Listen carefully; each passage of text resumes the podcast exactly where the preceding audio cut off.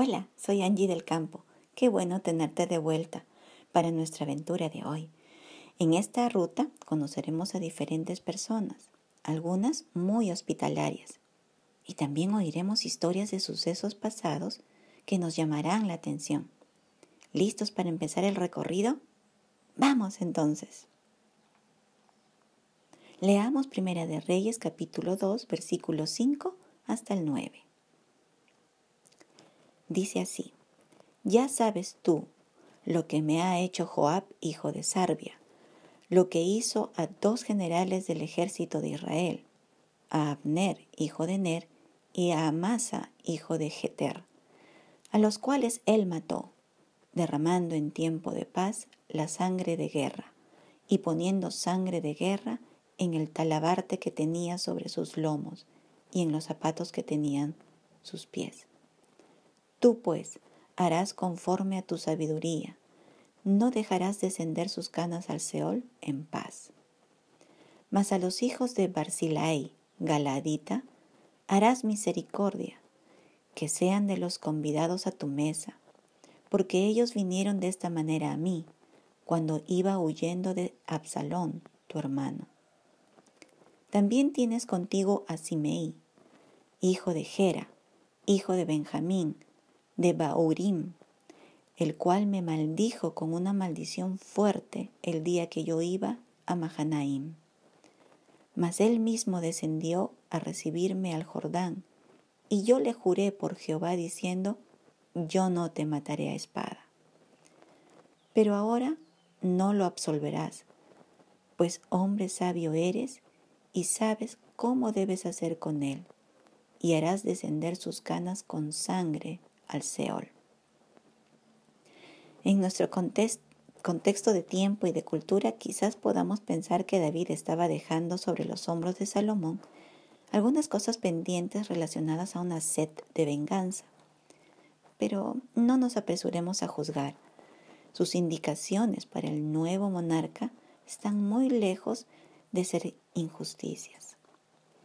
David le hace recordar a Salomón un hecho de Joab en el pasado. ¿Tú te acuerdas que este fue un general del ejército que había apoyado hace muy poco la rebelión de Adonías? Bueno, este mismo, tiempo atrás, al finalizar la guerra, por celos y venganza, dio muerte a Abner y a Amasa. Tal acción, según la ley de Dios, fue asesinato y tendría que ser castigado como tal.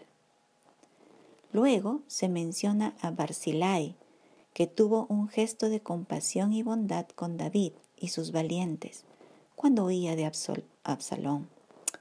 Barzilai le ofreció una hospitalidad generosa, lo cual mostraba un corazón recto para con su Dios y para con su rey terrenal.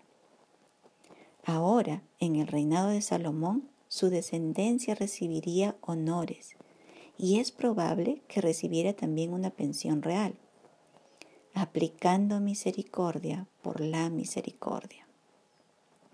Otro hombre que se menciona es Simei. Este maldijo y apedreó a David cuando huía de Absalón, un acto que según Éxodo 22-28 era un pecado grave la palabra del Señor dice, no injuriarás a los jueces. También se puede interpretar como no injuriarás a Dios, ni maldecirás al príncipe de tu pueblo, dice la escritura. Hacer esto es un acto de rebelión y ofensa a la investidura de alguien que ha sido puesto en autoridad. De ninguna manera esto sería aprobado por el Señor.